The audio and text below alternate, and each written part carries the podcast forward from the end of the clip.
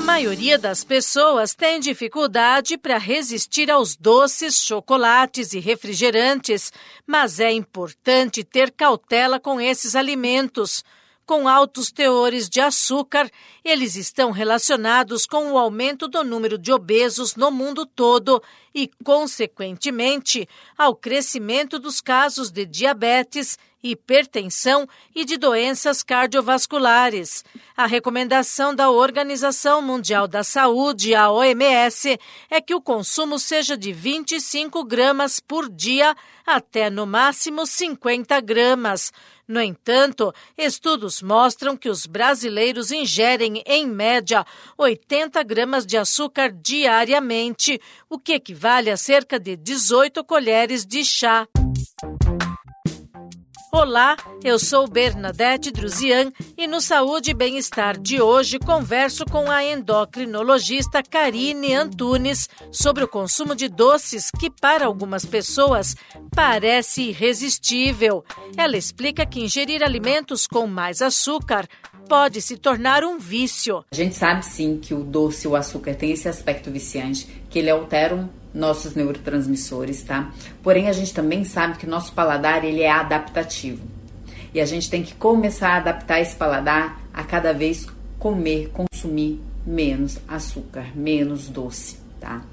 É, o que prejudica a saúde, o que prejudica a, o processo de perda de peso é o excesso, o excesso de consumo dessa substância, do açúcar em si.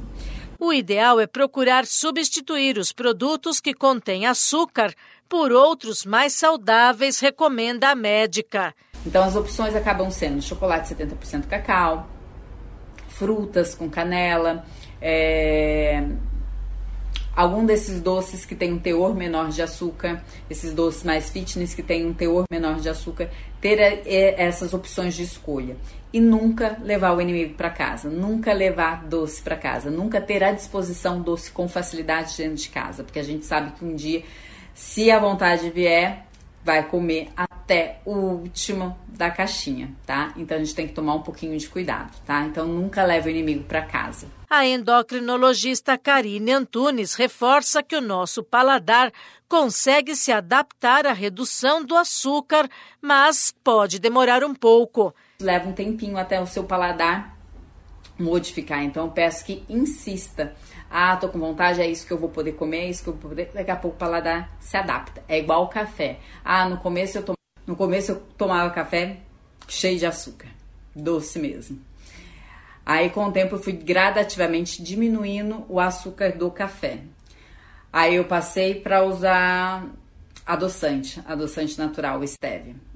Demorou um tempinho para adaptar o meu paladar. Atualmente eu tomo café puro. Então são coisas que a gente vai adaptar gradativamente. Só que a gente vai ter que insistir. Então eu sempre falo para meus pacientes: paciência, insista, insistam que logo, logo o paladar se adapta, adapta a esse menor consumo de açúcar de doce no dia a dia. É, então, lembrando mais uma vez, o paladar é adaptado também e a gente tem que aprender a adaptar esse paladar. O açúcar está presente em diversos alimentos e o ideal é ler os rótulos das embalagens antes de comprar os produtos. A lista inclui condimentos como ketchup, algumas sopas, caldos de galinha, embutidos, biscoitos, entre outros produtos. Esse podcast é uma produção da Rádio 2.